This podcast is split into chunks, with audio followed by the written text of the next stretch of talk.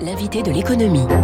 Bonjour Emmanuel Combe. Bonjour François. Bienvenue sur Radio Classique. Vous êtes vice-président de l'autorité de la concurrence. Vous êtes prof à Schema Business School. Je vais donner le titre de votre dernier livre, La concurrence au PUF, qui est préfacé par euh, Laurence Boone chef économiste de l'OCDE, qui vient de rentrer euh, au gouvernement. Est-ce qu'on a raison de se réjouir des annonces faites hier au sommet de Choose France? Certains y voient de la relocalisation, vous êtes d'accord? Je crois qu'on aurait du mal de ne pas se réjouir. Hein. Je crois que c'est un peu plus de 6,7 euh, milliards d'euros d'investissement, 4000 emplois direct. D'ailleurs, ça serait intéressant de regarder l'impact également sur les emplois euh, euh indirects. Ce que je trouve euh, très intéressant dans, dans, cette annonce, dans cet événement, souvenez-vous, François, il y a deux ans de ce débat sur la souveraineté économique. Mmh. On avait, pour faire simple, deux grandes thèses qui s'affrontaient.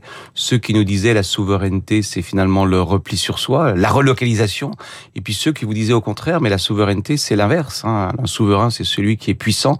Et celui qui est puissant, il attire les investissements directs euh, étrangers. En réalité, nous sommes plutôt sur la seconde option et d'un point de vue économique, il faut plutôt s'en réjouir. La situation donne raison aux souverains, donc. aux souverains ouverts sur le monde. On est bien loin des relocalisations. Ce qu'on nous a annoncé hier, c'est pas des relocalisations. Il faut peut-être, les mots ont un sens. La mmh. relocalisation, c'est faire revenir ceux qui sont partis. Sous-entendu des entreprises françaises. En réalité, c'est pas ça qu'on a vu hier.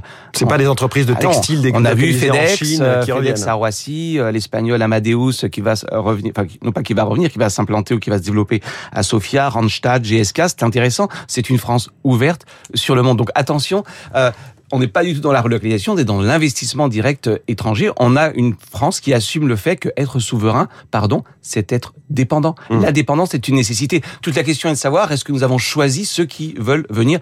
Tel est le cas. Attention également, François, à ne pas euh, euh penser que euh, ce mouvement d'investissement direct étranger, pour souhaitable qu'il soit, est le remède miracle à, notre euh, euh, réindustrialisation. La mmh. réindustrialisation de la France, elle passe pas seulement ou d'abord par cela. Elle passe par des politiques internes au niveau français, au niveau européen. Que la création vienne de l'intérieur. Mais bien sûr, hein, la, compétitivité, elle se décrète pas, elle se construit avec quoi? Bon, On les connaît les recettes. Hein. Elle se joue d'ailleurs sur le très long terme. On parle de politique sur 10 ans, 20 ans.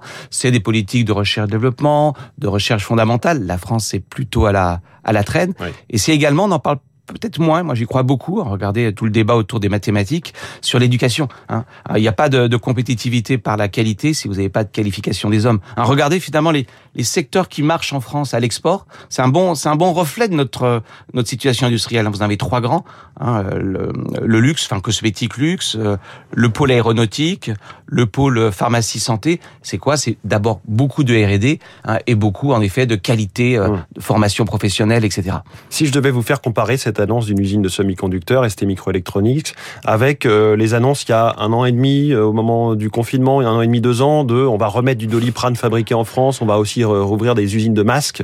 Mais voyez, François, c'est exactement ce que nous disions à l'instant. C'est deux visions, pour moi, presque opposées de la souveraineté. La relocalisation consistant à faire revenir à la maison, si j'ose dire, des entreprises qui seraient parties, premièrement, ça ne marche pas vraiment.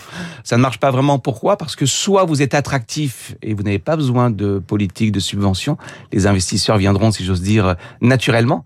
Soit vous faites une politique de subvention et attention, attention à ce qu'on appelle les effets d'aubaine, voire même les chasseurs de primes. Mmh. C'est-à-dire, je viens en France tout simplement parce qu'il y a une subvention le temps de la subvention. Et lorsque la subvention n'est plus là, mmh. je repars. Un simple calcul de coût, en fait. Oui, moi j'ai toujours considéré que les relocalisations, c'était une politique qui était mineure, en tout cas dans la réindustrialisation de la France. Ça ne veut pas dire qu'on ne peut pas avoir une politique très volontariste sur des produits très précis. Il y a des études hein, très intéressantes de la, de la DG Trésor, du Conseil d'analyse économique, notamment de Xavier Jaravel, qui montrent qu'en réalité, la relocalisation de ces fameux produits stratégiques on parle de quelques dizaines mmh. de produits. Donc il ne faut pas trop en attendre. Et en fait, le débat a été tranché. En réalité, ça n'est pas une souveraineté par la relocalisation, c'est plutôt aujourd'hui une souveraineté par l'attractivité d'investisseurs étrangers. Emmanuel Combe, autre sujet que vous portez ce matin dans le journal euh, L'Opinion, c'est le cœur de l'actualité avec les craintes sur une coupure du gaz russe, la faible disponibilité de nos réacteurs nucléaires. En ce moment, on est un petit peu à l'étape 1 euh, de la résolution du problème, c'est-à-dire qu'on appelle les Français à la sobriété énergétique, à moins consommer. Qu'est-ce que vous en dites? Oui, alors désolé de casser l'ambiance. Hein. D'abord, euh, c'est une bonne idée que d'appeler les Français à la, à la sobriété, c'est-à-dire à réduire finalement leur consommation en qualité, en, en quantitativement et qualitativement. Mais attention, en tant qu'économiste, on a toujours un petit peu du mal avec les bons sentiments euh, et la bonne volonté. Pourquoi? Parce que si moi je réduis ma consommation, finalement l'impact sur la planète se rapproche de zéro. Et donc la tentation pour chacun est de se dire mais pourquoi bon être moral? Mmh. puisque de toute façon cela n'aura quasiment pas d'impact. Donc les économistes sont très réservés sur l'idée que c'est par la morale que l'on change le monde. Alors, je suis pas en train de d'avoir le moindre mépris euh, pour, pour des politiques d'information des consommateurs. C'est très important, notamment le mmh. score produit, euh, avoir des publicités responsables, de la com responsable, mais n'en attendons pas grand-chose. On a rarement... Vous écrivez un peu le chacun pour soi, finalement. Ben oui, euh, en économie, pardon, à la fin des fins, vous allez vous dire, et c'est assez humain, assez rationnel, bah, très bien, on me demande de consommer moins, mais finalement, qu'est-ce que ça va changer? Pas grand-chose. Les autres le feront pour moi, vous savez, c'est la fameuse image chez les économistes du cavalier seul. Je vais laisser les autres être moraux.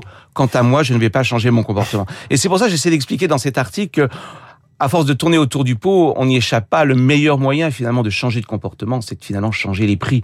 Si un produit vaut 4 euros et que le lendemain, il vaut 4,40 euros parce qu'il y a une taxe de 10%, alors vous allez changer votre comportement. Donc en réalité, on revient toujours à cette fameuse idée des économistes qui est de dire on change davantage les comportements par le mécanisme des prix.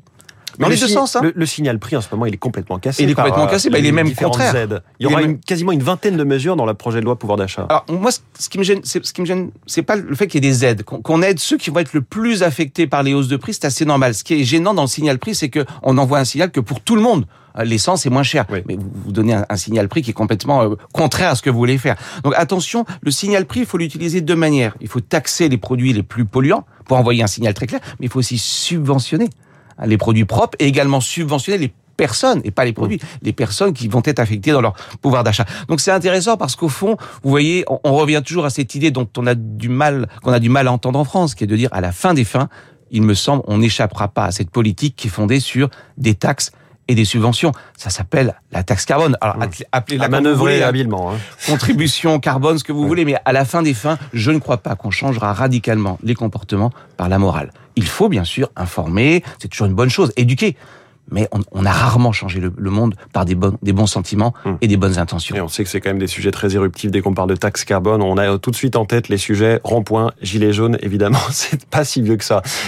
Oui. Non, je si on ne fait pas cela, euh, le risque c'est à la fin d'avoir une forme de, j'appellerais ça être avec des guillemets de dictature écologique, qui est dire, mais puisque vous n'avez pas voulu euh, changer les prix, mm. à ce moment-là, on va interdire et ça sera beaucoup plus radical. Emmanuel Combe, merci beaucoup, vice-président de l'autorité de la concurrence et prof à Schema Business School. Excellente journée. Merci François. Emmanuel, 7h22, le scoop des révélations Uber Files. Emmanuel Macron serait, j'ose à peine le dire, libéral.